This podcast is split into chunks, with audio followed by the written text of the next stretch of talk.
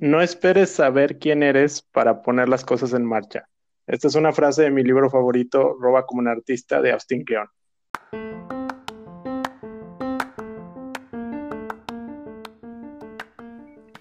Hola, esto es Voz de Dos Podcast. Soy Cecilia Santos y cada semana comparto casos de marketing, contenido y comunidad que se dan en el mundo digital. Además, estaré acompañada de alguien cuya voz merece ser escuchada. Gracias a los que me acompañan semana a semana y a esos nuevos oyentes, bienvenidos. Si se perdieron en el episodio anterior, los invito a escucharlo, ya que como celebración del primer aniversario de Voz de Dos, conté en ese episodio cómo se concibió la idea de este podcast y algunas aventuras que he tenido en este glorioso caminar. Y fíjense que siguiendo con la línea del podcasting, me pareció ideal traer a un invitado que no solamente produjera un podcast, sino también que mi relación con esa persona hubiera nacido gracias a ese medio. Y hoy la segunda voz la lleva Andrés Rodríguez, un talento mexicano quien se lanzó a crear su propio podcast llamado En Cabeza Ajena. Y escogí a Andrés porque el modo en el que expresa sus ideas y como él genera sus cuestionamientos es muy genuino e interesante, así como el nombre de su programa, la verdad. Así que gracias Andrés por acompañarme hoy y te dejo que te presentes y que nos contes más de ti. Hola Cecilia, mucho gusto por estar aquí en tu podcast. La verdad, me halaga lo, lo que dices y pues bueno, un, un poco de, quién es este güey que está detrás del micrófono. De hecho, tengo un episodio que habla sobre eso. Sí. Básicamente yo soy eh, diseñador. El gremio de diseñadores no me tomaría como tal porque abandoné la carrera eh, y básicamente todo mi proceso ha sido de manera autodidacta. Siempre me he ido por las cosas que me interesan más, por lo que me causa emoción y curiosidad en el momento, entonces no soy muy asiduo a seguir un poco las reglas, ¿no? Ok. Entonces por ahí mismo siempre tenía como conflictos con la gente que siempre me decía, es que nadie experimenta en cabeza ajena, y yo, pues sí, pero es que, o sea, si, yo supiera más de las cosas, tal vez me podría beneficiar de ello, ¿no? Al final fue, fue pasando todo esto fui haciendo como un poco mi propio camino en base a la dirección que yo quería tomar. Al final fue mucho de, pues si me voy a meter el madrazo, pues me lo voy a meter haciendo lo que yo quiero. Y a mi modo. Fue un poco así. Y bueno, al día de hoy soy diseñador, tengo el podcast en cabeza ajena y un reciente proyecto de pandemia que fue Podcast Generation, que es una comunidad de podcasters para, eh, digo, de una comunidad creada por podcaster para podcaster, buscando unir comunidades de cada uno de nosotros que nos dedicamos a esto del podcast, porque pues bueno, nos hemos dado cuenta de que es un trabajo poder lograr llegar a más audiencias. Entonces, de momento eso es en lo que está mi mente, además de, bueno, proyectos personales y lo que uno tiene que hacer para vivir eh, y sobrevivir durante este tiempo, ¿no? Sí, sí. Y mira que eh, justo todos los invitados que vienen a Voz de Dos son escogidos porque tienen, para mí, tienen un, elemento em, como disruptivo, hay gente que cuestiona un poco el status quo. Y precisamente, si no mal recuerdo, tú y yo nos comenzamos a seguir en Instagram. Y yo soy de esa como que se avienta y recuerdo que te escribí, luego comenzamos a platicar y yo escuché tu podcast y me di cuenta que también estabas empezándolo eh, y me llamó la atención, eh, como bien lo dije en la intro, tu forma eh, muy genuina de abordar los temas. Pero antes de hacerte muchas preguntas del, del podcast tal cual, me gustaría saber, o sea, ¿cuál fue, qué fue ese empujón que te dio, o sea, qué te hizo crear en cabeza ajena. O sea, que tú dijiste, ok, yo voy a hacer un podcast y, como bien contabas, nadie experimenta en cabeza ajena. O sea, como que, ¿qué fue ese empujón? Pues mira, una, yo descubrí un poco los podcasts a raíz de esto que te digo que Eh, no me iba bien en la escuela tanto así porque siempre buscaba yo mis respuestas. Entonces me topé con muchos podcasts. Eh, yo soy de la gente que, que, le gusta las redes sociales, pero odio utilizar redes sociales. O sea, no sé, tengo un amor-odio raro. Sí. sí. Entonces siempre me quise meter a la ola de YouTube, pero me, me, me daba miedo la cámara. Me quise meter a la ola de Instagram y de Facebook y el mismo principio me dio demasiado miedo. Cuando fue el podcast fue, güey, o lo haces o lo haces porque se mm. van a acabar las oportunidades. O sea, y fue un poco así de, de eso. Después, uno de los podcasts que yo escuchaba mucho es de Mentes. Eh, bueno, bueno. Sí, sí, sí. Y justamente Diego Barraza sacó un curso de, oigan, voy a hacer un experimento, un curso sobre podcast. Quien quiera comprarlo va a costar un precio ridículo. Y dije, bueno, lo compré, me metí y pues quieras que no, el tener una comunidad pues te hace no desistir de, del proyecto, ¿no? Sí, yo sé. Eso sí, me tomó cerca de un año intentar pasar de, de la idea a sentarme a grabar, o sea, fue, fue mucho tiempo y casualmente en cabeza ajena fue, fue, ¿cómo se llama? Una discusión que tuve con mi abuela, donde ella me, me hacía hincapié en esto y dije yo, pero bueno, si al final toda o la parte de mi vida que, que he estado me ha ayudado como tener esas interacciones y aprender de los demás y a ir más rápido y a experimentar más cosas que me gustan, pues bueno, hacía todo el sentido, ¿no? De, oye, ¿por qué no te puedes beneficiar de, de, los errores y las experiencias de los demás? ¿Por qué no lo podemos hacer? Sí, claro. Y crucialmente, y, y, y, por decir, la, la, la, cosa que me pasó es, con 18 años uno no sabe ni qué carajos quiere hacer. eh, tiene mil y una dudas, mil y una respuestas, y bueno, cuando yo salí a la universidad, te digo, duré cinco minutos este, en la escuela y me fui a hacer yo mi propio proyecto uh -huh. y te das cuenta lo difícil que es. Y, y, en ese momento yo sentí como ese miedo que todo el mundo llega a sentir de, ¿y ahora para dónde le doy? Uh -huh. Entonces, en, en, cabeza ajena es como ese proyecto para ese niño asustado de 18, de 20 años que no sabía hacia dónde darle. Uh -huh.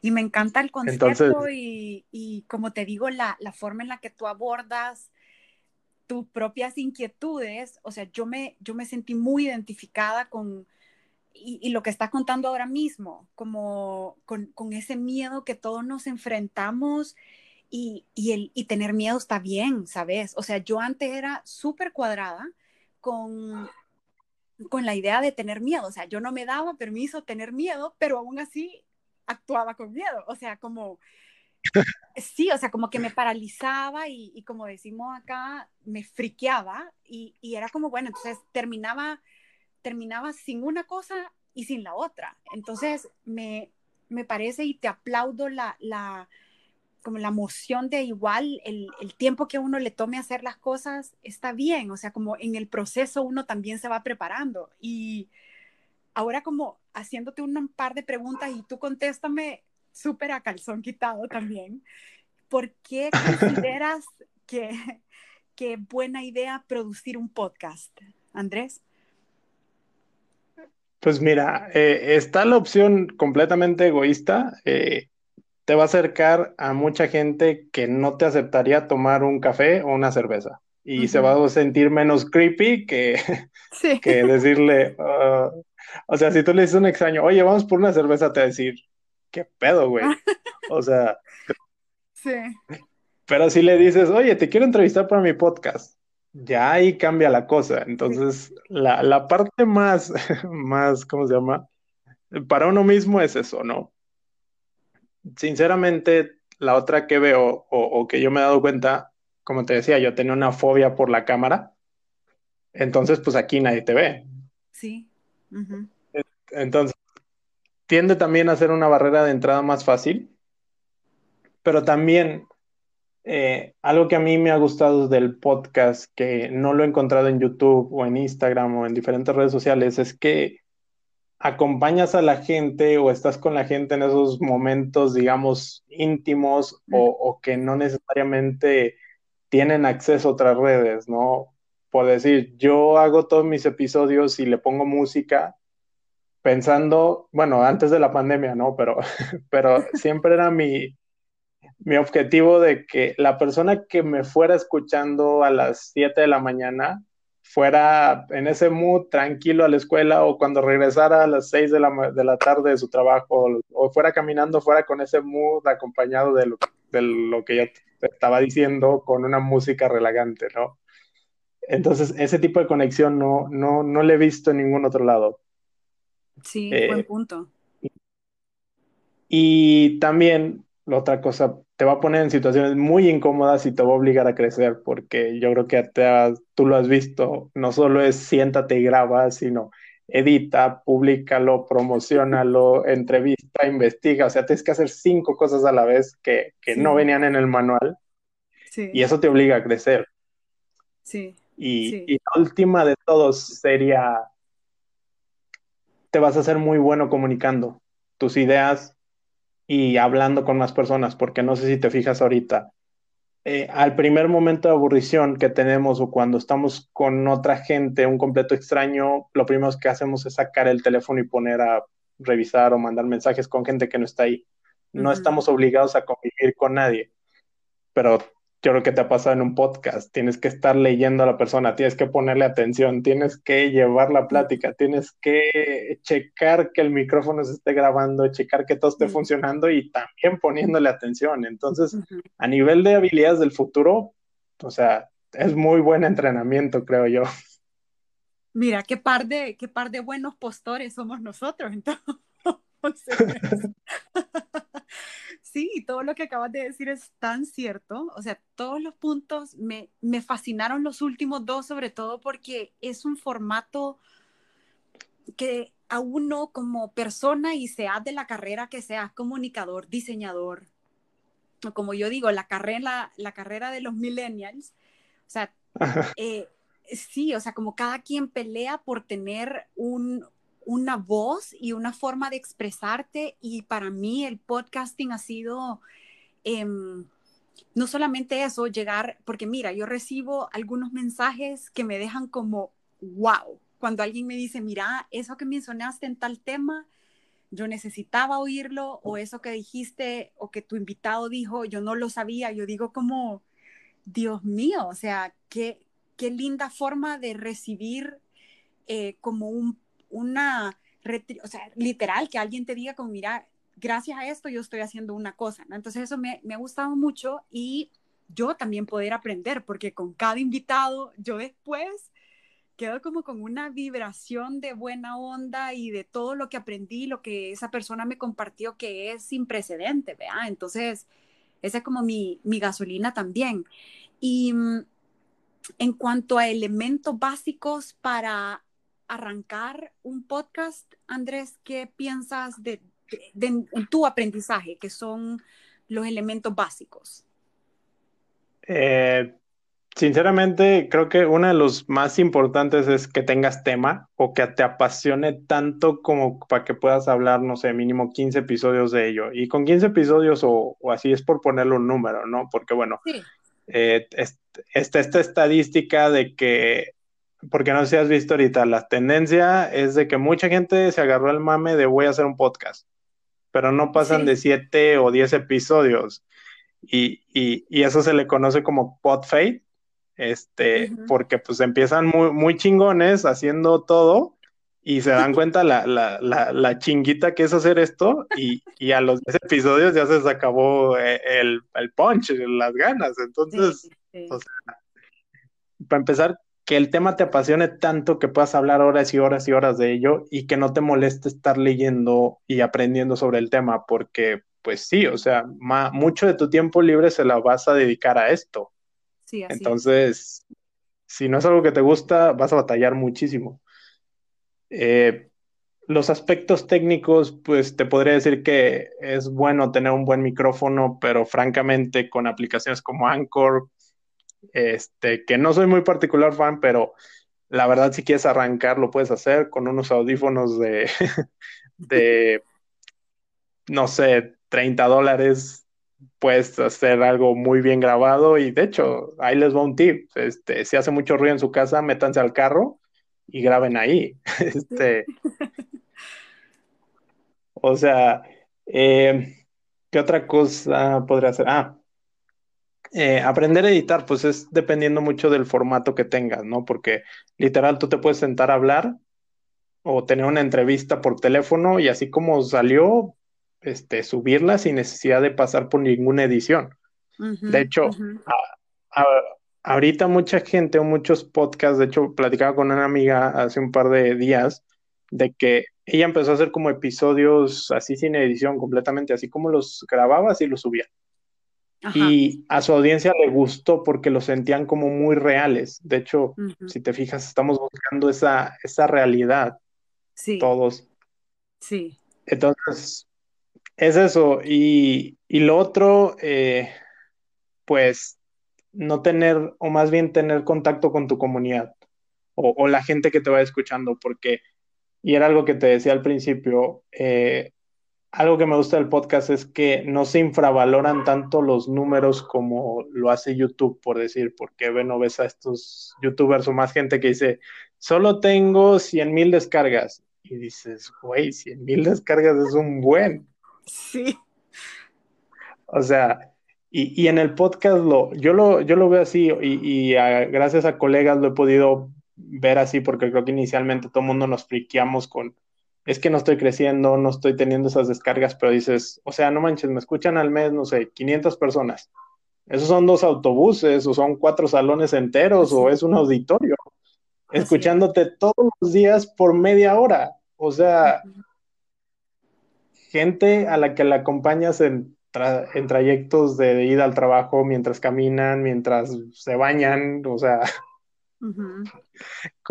así, entonces para mí son como, como los elementos más fundamentales. Al final ya lo otro son cosas que le vas a ir añadiendo conforme vayas avanzando, un mejor micrófono, luces, cámara, eh, mejor edición, mejor branding, pero si tu mensaje no te apasiona tanto y, y, te aburre y solo lo haces por moda, pues realmente te vas a quedar sin tema a los 10 episodios y tan tan se acabó.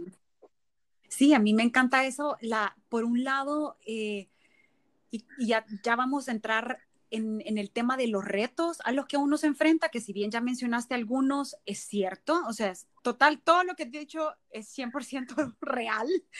O sea, eh, y yo lo mencionaba en el episodio anterior, al principio como una luna de miel con tu proyecto que tú te lanzas y está como, la emoción te lleva fácil por, por un rato, pero ya después van saliendo muchos problemas en el, ni, ni, siquiera problemas, como situaciones a las que uno se tiene que enfrentar, que tú dices como, ah, bueno, no, mejor acá la dejo, pero el, el hecho de tener un tema que a uno lo apasiona eh, es súper importante como para, para seguir, porque yo, yo te digo, yo he, he querido como tirar la toalla un, un, par de veces, pero luego digo como, me encantó esa analogía de, la cantidad de, si son dos buses de personas o es un auditorio, o sea, que, que si hay, de verdad, cuando hay un tema que engancha, la gente te escucha, sean 30 minutos, sean 45 minutos, una hora, ¿no? Entonces, eh, eso es como, como un, un, efecto bien interesante que tiene el tema de, del podcast. ¿Hay otro reto, Andrés, que se te ocurra que, que tú digas como, uh, hay mucha gente que también se tira la toalla en los primeros episodios porque es, es difícil de llevar? Pues mira, yo, yo te soy sincero, a mí personalmente me pasó lo siguiente, yo soy un introvertido por naturaleza, o sea, de hecho algunas lo platicábamos, yo te decía, soy un introvertido obligado a ser extrovertido, no me gusta estar en cámara, no me gusta hablar con la gente, te digo, no me gustan las redes sociales, bueno, no que no me guste hablar con la gente, pero sí soy muy reservado, solitario, y, de un lado para otro, estarle teniendo que mandar mensajes a extraños y decirles, oye, te quiero entrevistar. O sea, da, da, da miedo. Sí. O, o por decir, el tema de las entrevistas, este, llegan a pensar la gente que que es bien fácil o bien difícil, o por decir, a mí me han dicho, es que cómo has conseguido a estas personas. Le digo, pues mucho ha sido por suerte y otras han sido porque pues les mandé mensaje y me dijeron que sí, o sea. cierto, cierto. pero, pero así como ha habido ellos, también hubo gente que me dijo, mientras no tengas tal cantidad de seguidores, no me busques. Y pues fue, bueno, o sea, y, es aguantar también como ese tipo de, de rechazo que en ocasiones llegas a tener. Y también un poco eso, que, que uno piensa, y, y, no es por demeritar el proyecto de nadie, pero todos creemos que nuestro proyecto es lo más chingón del mundo. Sí. Y sacarlo a la calle y que nos digan, ¿sabes qué? No está tan chido, pues de repente sí, sí pega, o sea. Sí. Un golpe al ego. Sí, o sea, completamente. Sí. Y, o, bueno, creo que a ti te pasó una, una historia similar, ¿no? Empezaste con, con un co-host y resulta que por cuestiones tal vez de tiempo, de situación o de entorno, pues cambió y se fue hacia otro lado. Sí, sí, sí, sí. Uy, eso fue un momento donde, ¿sabes? O sea, porque eh, como bien tú lo dijiste, yo dije como, yeah, qué bueno que lo dijo, porque cuesta, cuesta tiempo, porque uno, o sea, uno puede tener como su cabeza llena de ideas que querés comunicar, em, y, y, como bien tú decís, hay muchos invitados que te dicen como, démosle, claro, estoy, estoy a la orden para grabar, pero luego el tema de em, la coordinación del invitado, investigar el tema, crear el guion, o sea, requiere tiempo y luego los problemitas que salen cuando, no sé, se te cayó la conexión, etcétera. O sea, que, que a veces no, no es tan fácil como parece, pero yo he, he intentado verle, voy a tirar ahí un humor mexicano, como, verle, verle el lado amable al, a los problemas, ¿sabes? Porque el, el podcasting para mí no es solo sentarme a grabar con otra persona es, por un lado, aprender, por otro lado, compartir conocimiento, por otro lado, ayudarme a mí misma a vencer miedos, eh, por otro lado, aprender a sintetizar ideas, em, a ser valiente a hacer ciertas preguntas que son difíciles, como una que tengo para ti. Em, entonces, como, como la verdad ha sido un, un proyecto bien integral Em, que si bien yo lo contaba en el episodio anterior, hay varias cosas que yo tengo que arreglar y las tengo claras, pero digo, uy, prefiero continuar y modificar en el camino a decir como, bueno, esto ya no sirvió y tirarlo todo como, como por la borda, ¿verdad? Entonces eso me, eso me ha hecho, como bien tú dijiste, también crecer. Y hablando de crecer, Andrés, ¿quiénes han sido tus modelos a seguir? Eh, pues mira, y es que ya me la pones difícil. no, te digo, Diego Barrazas de Dementes fue, pues te digo, parte del que tiene un poco la culpa de que yo esté aquí, ¿no? Este, por, por te digo, esta cuestión de curso, fuimos como esa primera generación de pruebas de conejillo de indias, mm, entonces, eh, sí, o sea, si bien te agarran como prueba, eh, tienes un contacto directo con, él, con ellos, ¿no? Entonces, te digo, es un amigo y es mentor, entonces él, él ha sido y ha influido mucho, pero también ha sido un poco algo complicado en, eh, en qué sentido. Yo intenté mucho inicialmente copiar a Dementes y salió estrepitosamente mal. Eh, después yo traía como la idea de, de hacer un podcast como el de Vice, no sé si lo has escuchado. Sí, sí, sí. El del Chapo. O sea, me, encanta la narrativa, el audio, todo lo que maneja detrás. Y, lo quise empezar a hacer y después cuando me di, de la, me di cuenta de la friega de edición que era y que no estaba preparado para ese momento, fue así como de, ok, por ahí no va.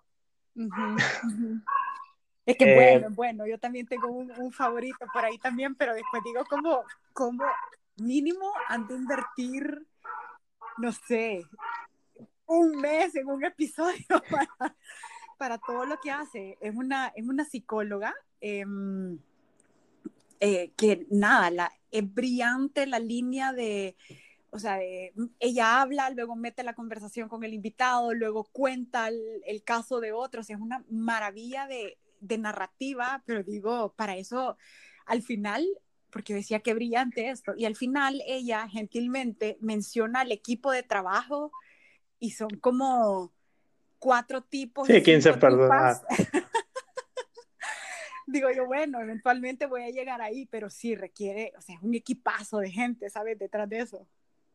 Sí, no, y, y, y enteramente, o sea, es eso. Y, y, de hecho, esto, esto fue como un consejo que alguien me dio que dijo, empieza, o sea, no vas a tener todas las respuestas. A medida que lo vayas haciendo, te vas a ir dando cuenta bueno, bueno, cuál sí. es, qué es lo que vas a necesitar. Y de hecho, por decir, ahí fue como, yo quería hacer un dementes y después dije, no, sabes que no me alcanzo ahorita, entonces voy a empezar con algo más de monólogo. Y no sé si has escuchado el podcast de Alex Fernández, es un comediante mexicano. No, no, me queda de tarea.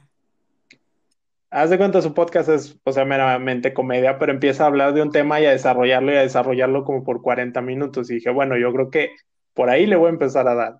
Obviamente, Ajá. ya después de ahí, hay un sinfín. Creo que todos los podcasts nos, nos, la pasamos escuchando a otros podcasts para ver cómo sí. hacerlo mejor, cómo aprender cosas de ellos en inglés, en español, qué funciona, qué no. Entonces, Sí. Es eso, ¿no? Creo que no hay una fuente. Al final es como tomamos un cachito de aquí, tomamos un cachito de acá y lo vamos sí. haciendo una mezcla y poco a poco lo vamos adaptando a nuestro estilo. Sí, y, y eso es lo lindo de esto también, ¿sabes? Y, y, de la vida en general, o sea, como saber que hay un espacio para aprendizaje todo el tiempo y que y, me fascina y voy a retomar lo que dijiste de yo empecé siendo algo y luego lo cambié a otra cosa y eso está completamente válido. O sea, uno puede, yo crecí con una creencia de esto tiene que ser así, la perfección, Cecilia y la, la, la, como, como un poco militar.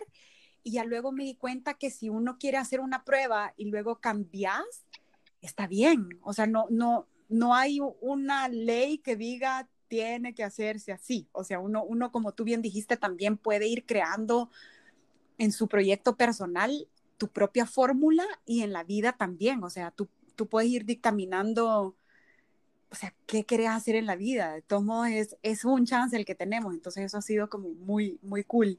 Y hablando de métricas, porque pues sí, este es un, un medio, digamos que también las métricas y los números siempre a uno le dan indicios de, de algo, ¿verdad? ¿Cuáles son tus métricas favoritas, Andrés, en cuanto a, a podcasting se refiere? Eh, pues mira, yo me baso mucho en las estadísticas que me da Spotify. Spotify. Ajá. Creo que a, a, ustedes en Anchor también se las dan. Sí. Eh, casi no me, no me baso en los que, las, eh, ¿cómo se llama? Stars, este, los que inician, porque pues es como, ay, voy a ver de qué trata, me gustó el logo, me gustó el título, me gustó algo, pero pues mucha gente son, lo ve, está 10 segundos y se va, entonces pues puedes tener muchos inicios o muchos stars, Cierto. pero sí. al final no se queda. Sinceramente yo, yo me enfoco en la gente que se queda más de 6 minutos y checo las estadísticas de, del episodio, de, de, la retención del episodio. No sé si se fueron a los 15 minutos o o se fueron a los 10, a los 5, porque pues te das cuenta de eh, tal vez qué tanto te tolera la gente escuchar, por así decirlo, Ajá. Eh, o, o, qué tanto tiene, o qué tanto puedes mantener el interés, porque bueno, imagínate que haces un podcast de una hora, una hora y media y la gente se te va a los 10 minutos.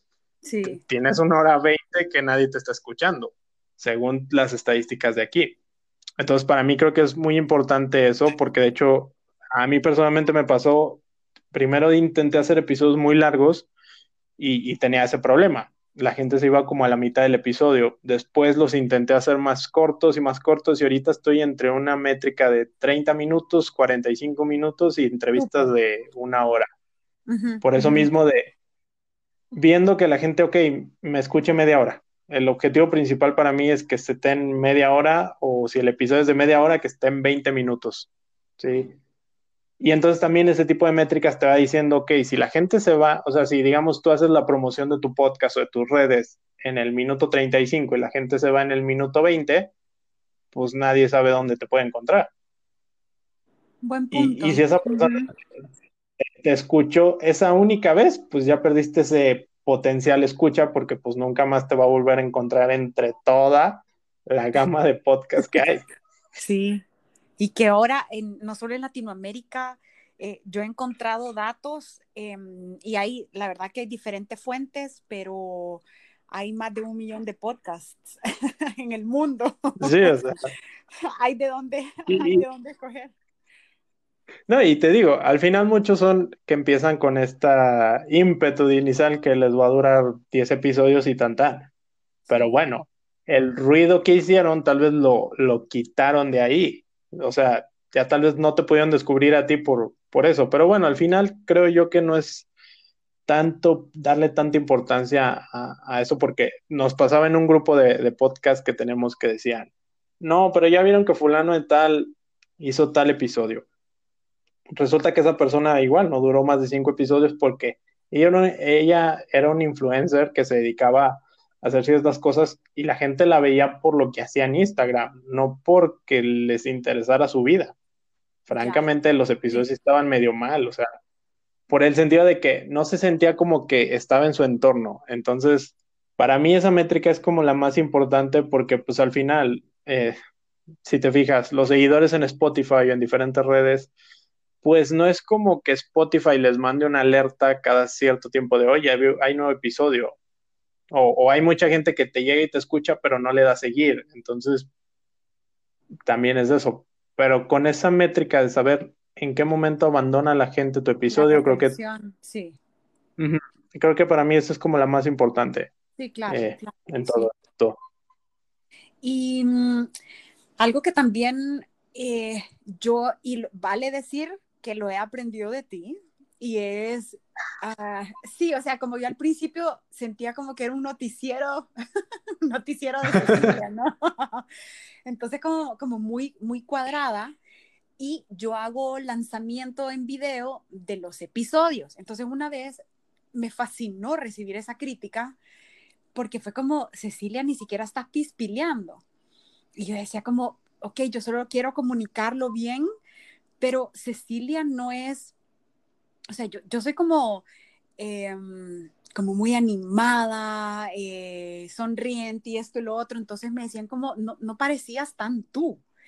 Entonces, algo que a mí me ha llamado la atención, que también me ha permitido el podcast, es ir definiendo mi voz, literal, como, como mi estilo, mi forma de abordar las cosas, si yo me quiero reír, me río con el invitado, etc. Entonces, em, ¿cómo piensas tú que alguien puede descubrir su voz? Tú que sos tan genuino. No, pues mira, para empezar, creo que si quieres hacer podcast, eres como un hablador reprimido. Este, creo que muchos de nosotros somos, o al menos yo en mi particular caso, yo, yo estoy callado en las reuniones familiares, pero nomás me dan cuerda, me dan tema y me pongo a hablar y hablar. Entonces, creo que desde, desde ahí, ¿no? Eh, ¿Cómo encuentras tu voz? Pues mira, creo que inicialmente es copiando. O sea, tienes que ver algo de alguien que te gusta, empezar tal vez un poco como a fingir eh, lo, o, emularlo un poco a esa persona. Igual, o sea, te llama la atención por algo. La misma confianza que vayas agarrando te va a permitir ir soltándote un poco más. Al principio, seamos sinceros, a todo el mundo nos da miedo al micrófono. Sí. O sea, sentarte y verlo ahí te da miedo, o sea, impone. sí. Entonces al final e, es un poco de, irlo haciendo. Yo por decir, eh, una vez fui a grabar con un amigo y me decía, no, güey, es que no digas maldiciones porque mi audiencia, ta, ta, ta, ta, ta. Ok, va. Y yo dije, no, mejor no, no, no digo maldiciones porque luego la gente se va a enojar. Y después me llegó un comentario de alguien diciendo, es que, güey, las maldiciones se, escuchan tan bonitas. Y yo dije, ok, o sea. ah, sí, sí, sí. Ah, no, pero, pero yo me acuerdo que tú me has dicho de algo así que, que se sentía fresco, que se sentía así, pero yo dije, no, sí, hace cuenta esta... Cuando yo digo una mala palabra, se oye como, uh, no, dijo una mala palabra. Pero cuando yo, cuando escuché el primer episodio tuyo, Em, no sé qué dijiste, pero fue algo así como, sí, cuando uno tiene sus pendejadas en la cabeza, no sé qué, yo como, qué, qué bonito, se le oyó la mala palabra. Entonces sí, eso era como, eres tan, o sea, era tan auténtica la forma en la que lo dijiste que solo como salió, salió bien, no, no se sintió ofensivo. Sí, o sea, y, y, te digo, por decir, en la cuestión de malas palabras, y, y aquí igual alguien eh, discrepa conmigo, pero por decir, los mexicanos este, decimos el chinga tu madre y, y, y, para mí es una palabra que se oye tan bonita y que solo funciona en diferentes o en situaciones tan específicas, pero cuando la dices eh, queda hermoso en el contexto, entonces. Cierto. Eso sí, no, no, sé en El Salvador si tengan algo similar a eso, pero, pero te hay digo. Una lista, hay una lista que te la voy a decir offline. y entonces, te, ese tipo de comentarios así, así como el tuyo, como el de otras personas, eh, va, va haciendo que, que, vayas encontrando como tu voz, tu ritmo. Eh, tiene que ver mucho también con, como dónde grabas, qué tan suelto te grabas. Por decir, yo, yo tengo una forma no quiero decir rara, pero sí diferente de grabar de cuenta. Yo empiezo a grabar y hay veces que me la paso media hora hablando solamente para borrarlo y empezar a grabar bien. Sí. Eh, o, o, por decir, eh, trato de hacer un guion y te decía ahorita que cuando estamos planeando esta entrevista de, de o sea, tienes súper bien estructurado y yo tendría que tener algo así porque soy súper tocho. Pero por decir, yo algo que me di cuenta yo intenté así llevar un guion, te digo, súper, súper estructurado y, y, no funcionaba, no se sentía como yo. Entonces, Ajá. las últimas entrevistas, hago el guion para darme una idea de, de, cuál es o qué es lo que le voy a preguntar a la persona, pero a mitad de entrevista o desde antes hago bolita el papel, lo tiro y que fluya la plática. Claro, o sea. claro, sí, sí, sí, sí. Sí, y eso, eso me parece también como que eh, ir encontrando qué te funciona a ti en lo particular, porque en la medida uno sea más natural, sea lo que tu concepto de natural implique, va a haber una, yo no sé, se le imprime como algo tan genuino a tu forma de hacer las cosas que hay gente que se siente tan identificada aún así y la persona no sea de tu misma forma, ¿no? O sea, como sea, yo, yo también digo, digo malas palabras, pero dije como la forma en la que le salió fue, fue bien cool, fue bien natural. Entonces eso, eso te, lo, te lo aplaudo.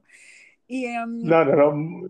Y bueno, por decir, también algo que te puede ayudar es eh, saber a quién le estás hablando. Como yo te lo decía al principio, yo le hablo a este chavo de 18, 25, 24, 30, 35 que se siente perdido, que no sabe a, a, a, dónde ir. Y por decir, yo, yo soy alguien con amigos y, y, demás que no necesariamente me gusta a mí ser el amigo porrista, el amigo que te dice, no mames, todo está perfecto, ve y dale, tú puedes.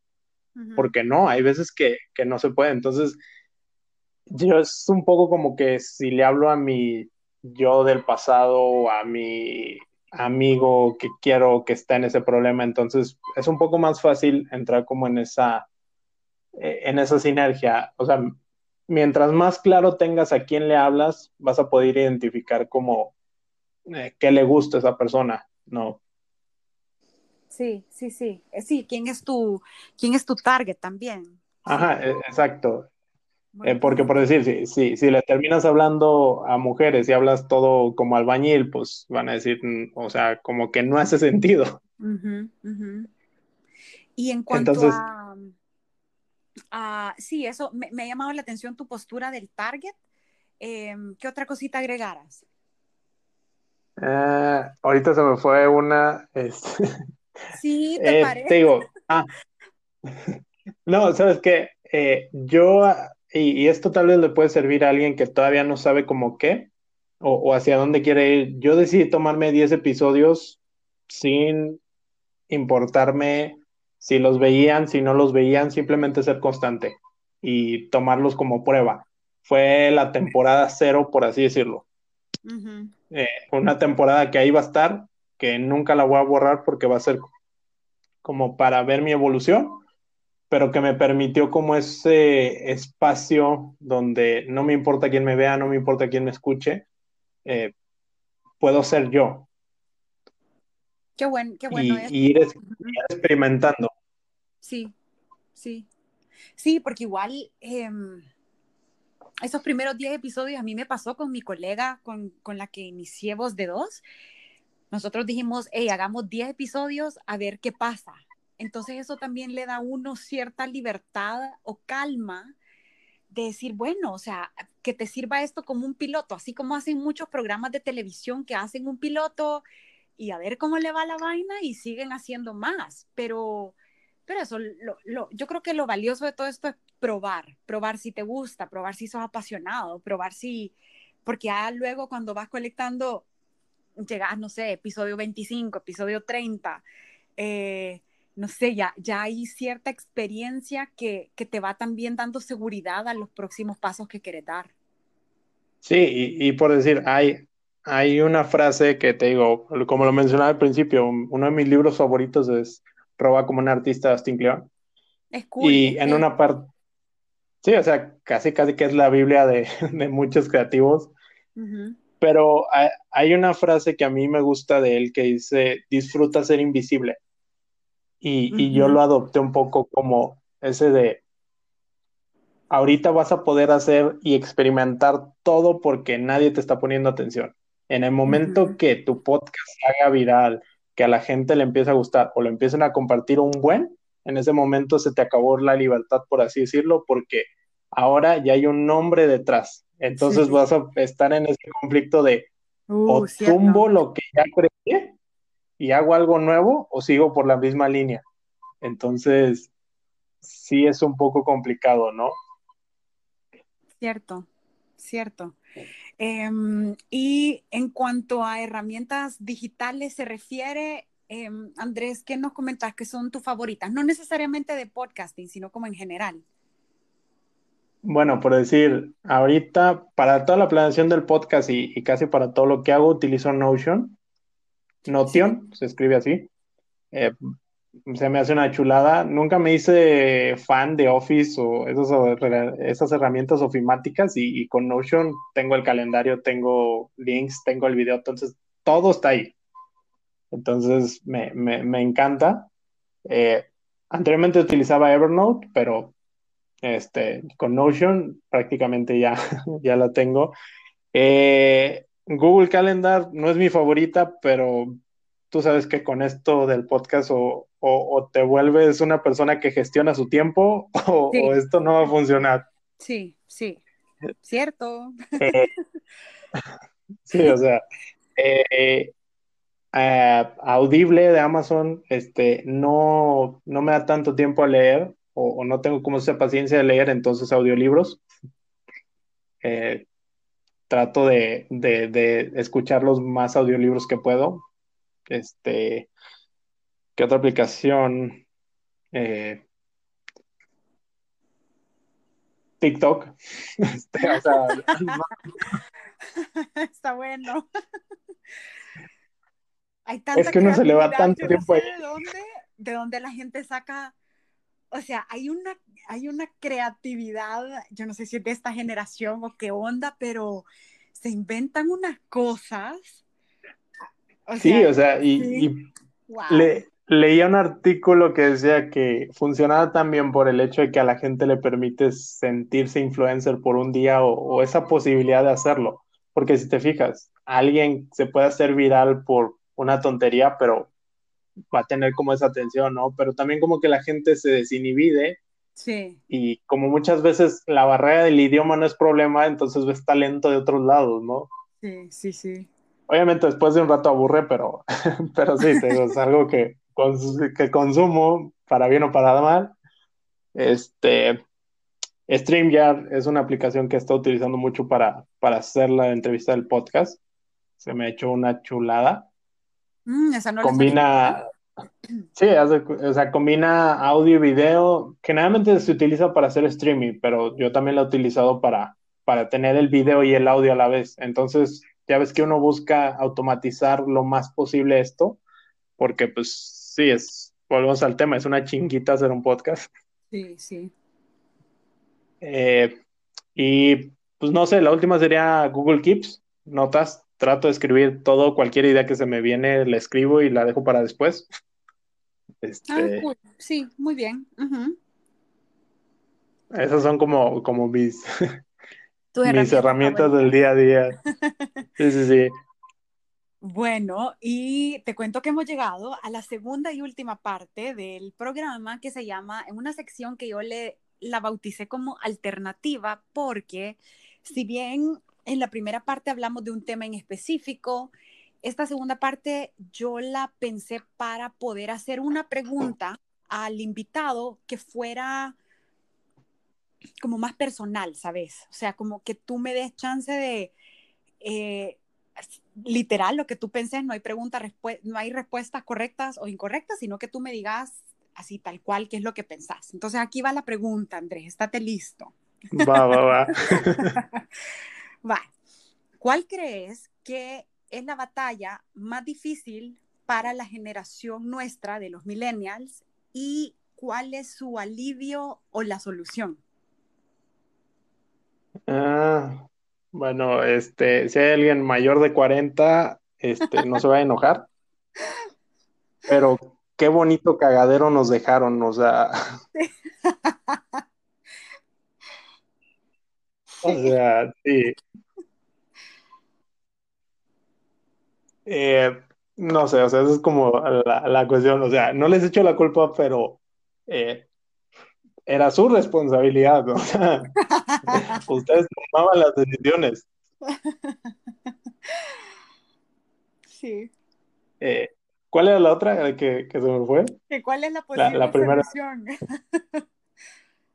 no, pues este, creo que la posible solución, o, o más bien lo que nos va a ayudar es esta creatividad que tenemos, esta curiosidad de, de saber que que se pueden lograr muchas cosas que antes no se podía. Si bien nos dotaron con herramientas que nos ayudan bastante, creo que es eso, que, que hay una posibilidad de hacerlo porque tal vez pensamos o vemos las cosas desde otra visión. A mí me caga un poco que la gente diga como, ah, la generación de cristal, y te queda así como de, oye, güey, no estamos en un periodo de abundancia como les tocó a las generaciones anteriores, o sea, ya traemos Ajá, sí, sí, sí. Entonces, siento que es eso, es, es como esa solución de, de, ¿cómo se llama? Hay un libro que me gusta mucho que se llama Abundance de Peter de Amandis, que tiene una visión un poco muy optimista de las cosas, así como que vamos a salir agarrados de la mano y todo va a funcionar y los problemas este, se, van a, se van a mejorar y va a ser fácil. No creo que sea tan así. Pero si te fijas con la cuestión, tomamos el ejemplo de la pandemia los avances que se han hecho han sido tan rápidos y por qué. Eh, o sea, en busca de una vacuna, ¿por qué? Porque a todo mundo le afecta, porque cuando el humano ve que, su, que está en peligro, va a poner todos sus recursos, va a poner toda la gente a la disposición y se van a poner a buscar una solución. Entonces, esa creo que es una posibilidad que nos puede ayudar en todo esto, ¿no? Sí, yo, pienso que em, en, cuanto a las generaciones, como cada generación está anclada de un modo u otro a la, a la anterior y a la que viene, ¿no? O sea, nosotros le vamos a heredar algo a los centennials, así como las generaciones pasadas nos heredaron a nosotros. Em, yo pienso que sí, o sea, como, como todos tenemos los pros y los contras y, y tal cual eh, la curiosidad que tiene esta generación, su sentido de la independencia, tiene, tiene sus dos lados, ¿no? Entonces, em, siempre y cuando, pues, no sé, pienso yo, eh, logremos canalizar esa creatividad y esa curiosidad, por un lado, en, las pasiones que cada uno tiene y por el otro, ojalá, y dejar un legado, un buen legado, pues, o pues sí, fuera como una fórmula linda. Sí, no, y, si te fijas, o sea, es, es tal vez un poco, eh, y obviamente te va, va con respeto a, a, cualquiera de una generación más atrás que la mía, porque nos dotaron de herramientas muy que nos facilitan todo, que, que nos han ayudado a brincar y que nos dan un cierto privilegio que tal vez no tenían. Entonces, gracias a ese cierto privilegio nos podemos o nos enfocamos en otras cosas que tal vez no son tan necesarias como, como lo fue antes. O sea, mucha gente ahorita prefiere trabajar en un lugar porque le apasiona o porque le gusta que por dinero. Ajá, sí, sí. sí, Se, puede permitir en este momento, pero tal vez en un, hace un par de años no se podría. Entonces también es un poco eso. Y, y completamente de acuerdo como dices tú, tanto el pasado como el futuro nos va a definir. Las generaciones pasadas nos ayudaron, nosotros les vamos a tener que rendir cuentas a, a los Centennial o a las próximas generaciones que vengan. Y así como ahorita yo vengo a decir que qué bonito cagadero nos dejaron, igual ellos van a decir que nosotros hicimos las cosas con las patas. Bueno, sí. hace lo que puede con lo que tiene. Sí, sí, sí. Sí, es cierto. Pero que me extendí. No, está, está perfecto, no, es, o sea, lo, lo bueno es eh, dejar, o sea, como dejarlo, dejar pensando a la audiencia, esa, esa creo que, que cada quien pueda construir su, su propia reflexión, eh, pero lo importante es como poner la semillita ahí. Así que, Andrés, de verdad, te doy las gracias por haberme otorgado este espacio en tu tiempo, porque sé que la audiencia lo va a apreciar, porque yo he aprendido también una vez más de ti. Espero que más adelante también me acompañes en otro episodio de Voz de Dos. No, muchísimas gracias a ti, Cecilia, y también en algún punto la invitación para que vayas en cabeza ajena está abierta. Este, ahorita estoy en la planeación de la próxima temporada, pero bueno, eh, en cualquier momento la invitación está para, para que vengas, para seguir platicando, para seguirle dando, porque es esto también la, la parte bonita del podcast, te acerca a gente que no pensarías que tal vez que si no fuera por este medio, no, no te atreverías a hablarles o mandarles mensaje y la neta, qué gusto que me hayas mandado ese mensaje porque la verdad ha sido un gusto platicar contigo, compartir ideas, recursos y demás. Y estar aquí es un gran honor que me hayas invitado. Ay, el honor que me hace a mí. Así que sigamos para adelante y a la audiencia los invito a darle follow a Voz de Dos Podcast en Instagram y Twitter. Lo pueden encontrar como arroba Voz de Dos en número y en Facebook como arroba Voz de Dos Podcast. Así que nos escuchamos cada semana con súper invitados, así como Andrés. Así que hasta la próxima. Chao. Bye.